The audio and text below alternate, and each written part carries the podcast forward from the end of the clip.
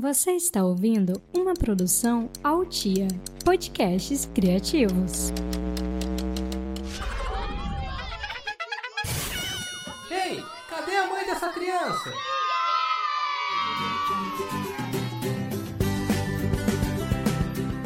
Bom dia! Eu sou Vani Fior, mãe do Joaquim e do João, e esse é mais um episódio do podcast Cadê a mãe dessa criança?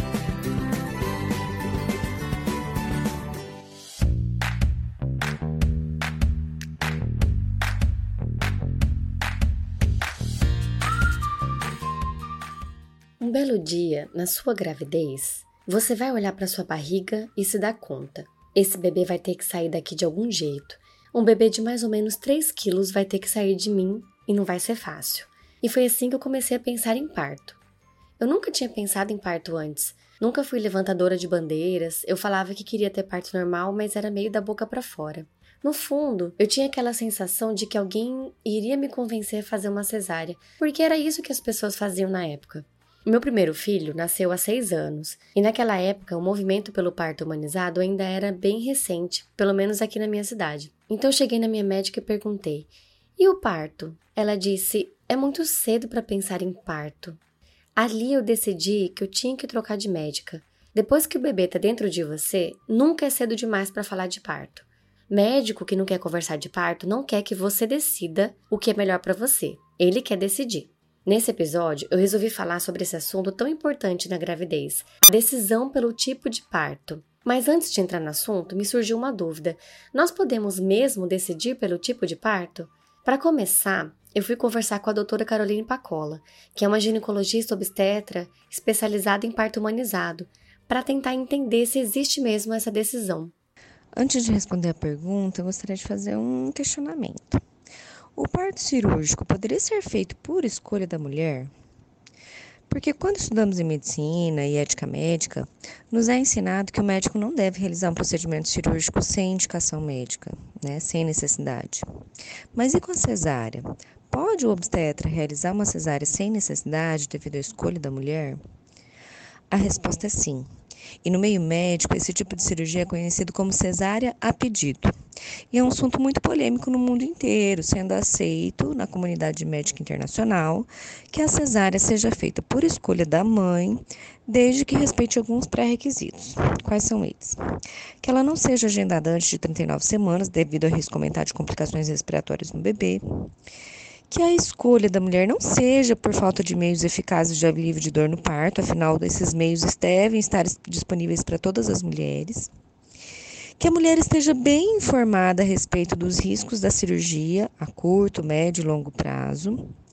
E que a mulher não deseje muitos filhos, devido ao risco aumentado de complicações maternas graves quando a cesariana é feita sucessivamente. Agora vamos à resposta. É, atualmente, no setor privado, teoricamente, a mulher pode sim escolher a via de parto. Entretanto, na maioria das vezes, por não receber as informações a respeito, muitas são induzidas à escolha pelo parto cirúrgico. Um obstetra holandês que criou uma classificação para ajudar a diminuir as taxas de cesárea no mundo, ele dizia bem assim: As mulheres sempre vão escolher a via de parto que parece mais segura para ela e para o bebê.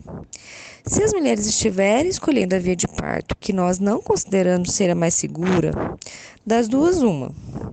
Ou não estão oferecendo assistência ao parto de forma segura, ou elas não estão recebendo a informação adequada, que é o que acontece no setor privado no Brasil. Então, se não tem informação, não é uma escolha verdadeira, né? E no SUS é um pouco mais complicado. Na grande maioria dos estados no Brasil, a mulher não recebe informação, não tem acesso a todos os métodos de alívio de dor no parto, não tem acesso a métodos contraceptivos, portanto, muitas delas vão ter muitos filhos e, consequentemente, não é possível oferecer esse direito de escolha nessas condições. Então, no setor público, na grande maioria dos estados no Brasil, a cesárea é realizada, portanto, apenas quando há indicação médica.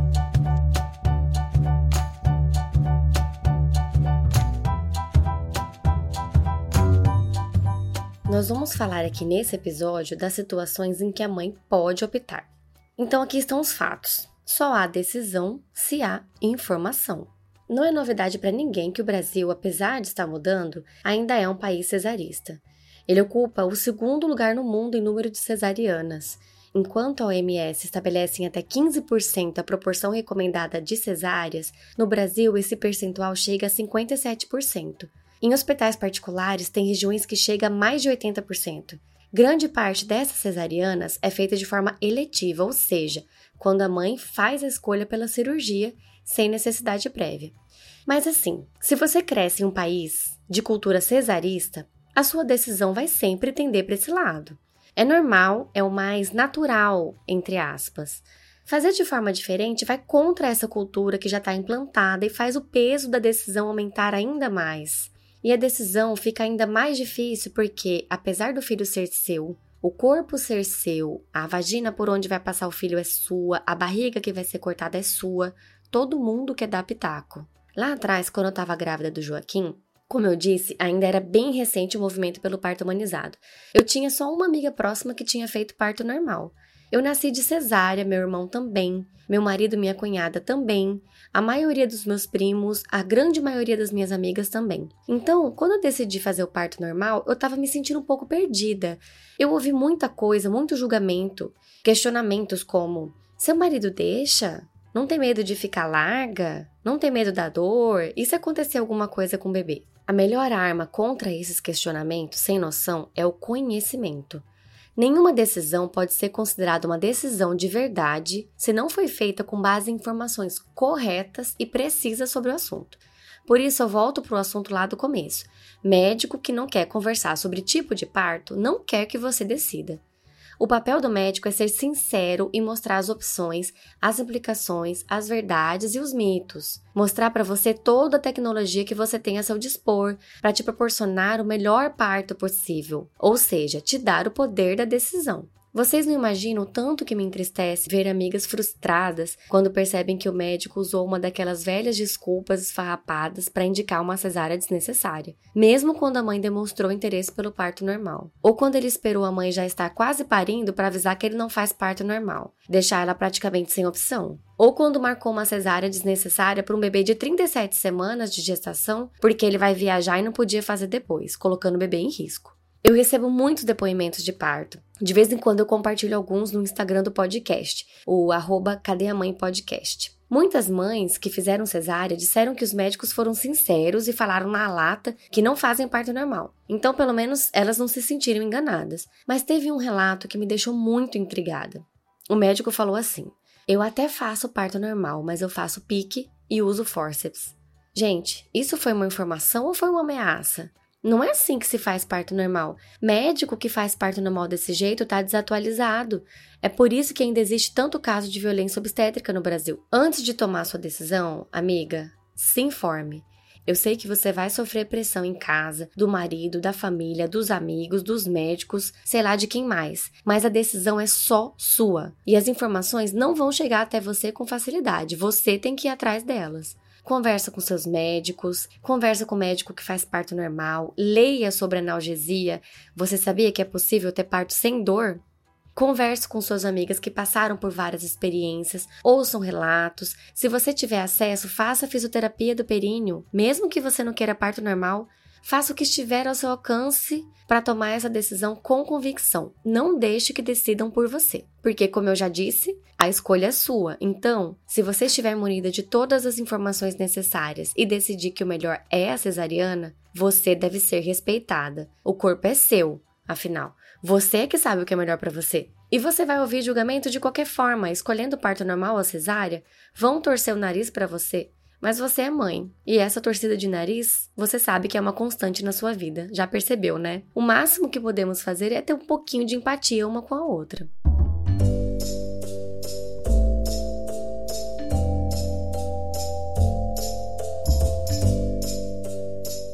Agora, sobre relatos de parto, esses dias eu vi um tweet que tem tudo a ver com o nosso assunto, que falava sobre romantização do parto normal. Aí eu fui lá puxar um papo com a arroba. É a Cris, arroba Celestices do Twitter, mãe da Olivia, e eu pedi para ela falar um pouquinho sobre o assunto com a gente. Eu tava falando no Twitter um dia desses sobre os problemas de, de a gente é, romantizar demais o parto antes dele acontecer. E eu acho que eu sofri um pouco disso, é, principalmente porque, como eu queria muito parto normal, eu pesquisei bastante sobre isso. Eu assistia muitos vídeos. E os vídeos, claro que, como você está querendo vender o parto normal como uma coisa legal, sempre são muito românticos e sempre tem aquela musiquinha bonita de fundo. E é sempre tudo muito transcendental e eu estava esperando isso, eu estava esperando que o parto seria uma experiência quase religiosa, uma experiência em que eu sairia da minha consciência e entraria num outro âmbito.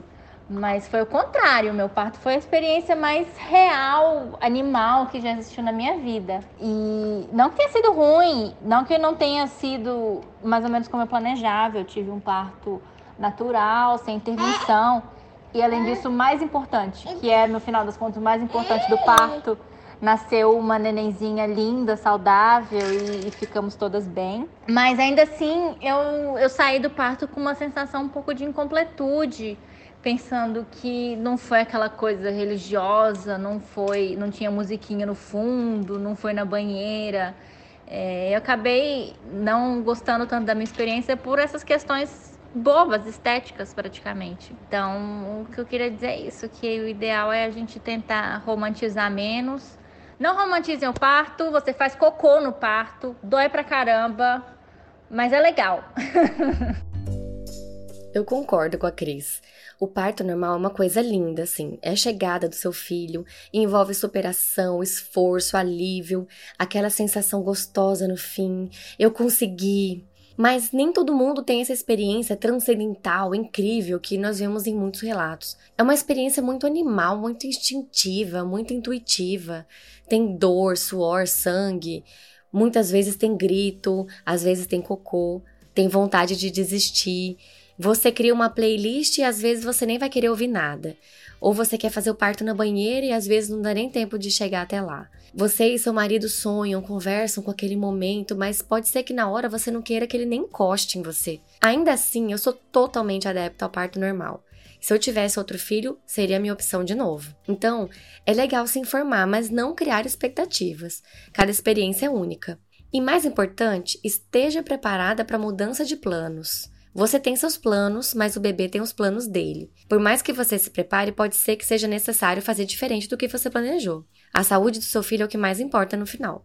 Eu imagino que não deva ser fácil lidar com essa frustração. Então, eu pedi para Ariadne, mãe do Maíno e da Maia, contar pra gente qual foi o aprendizado dela quando ela passou por essa situação. Eu sonhei com parto natural, na banheira, com um ambiente cuidadosamente preparado para receber meu filho. E nós seguimos nesse sonho por bastante tempo, durante toda a gravidez. E na hora do parto, ficamos 18 horas em trabalho de parto, com muitas dores, muitas contrações. Só que em determinado momento, quando estourou a bolsa, a médica olhou para mim e disse: Seu filho está em risco e a gente vai ter que fazer uma cesárea. Claro que a decisão foi imediatamente tomada. Nós partimos correndo para a sala de cirurgia e naquele momento não havia dúvida a vida do meu filho com certeza era muito mais importante do que qualquer sonho ou desejo e que a renúncia ali de um sonho era muito pequena em relação a toda outra dimensão que é uma vida. E demorou bastante tempo para eu diluir aquela frustração, para elaborar aquela sensação de incapacidade e impotência, de não ter sido capaz de ter tido um parto natural, porque o meu corpo não permitiu. Mas eu aprendi aprendi naquele momento e depois ao longo dos cinco anos que o meu filho mais velho tem, que é a vida deles e o bem-estar deles vai exigir que a gente faça renúncias a todo momento. E ali foi bastante decisivo nesse ponto. E eu aprendi que é possível superar, que muitas outras coisas valem mais a pena e que a mãe que a gente é depende muito daquele momento do parto. Então, a mãe, ela se constrói dia a dia, em cada olhar, em cada gesto, em cada cuidado. E que o parto é o parto, e ele, não importa como seja, vai trazer para o mundo aquela criança que vai passar a ser seu mundo.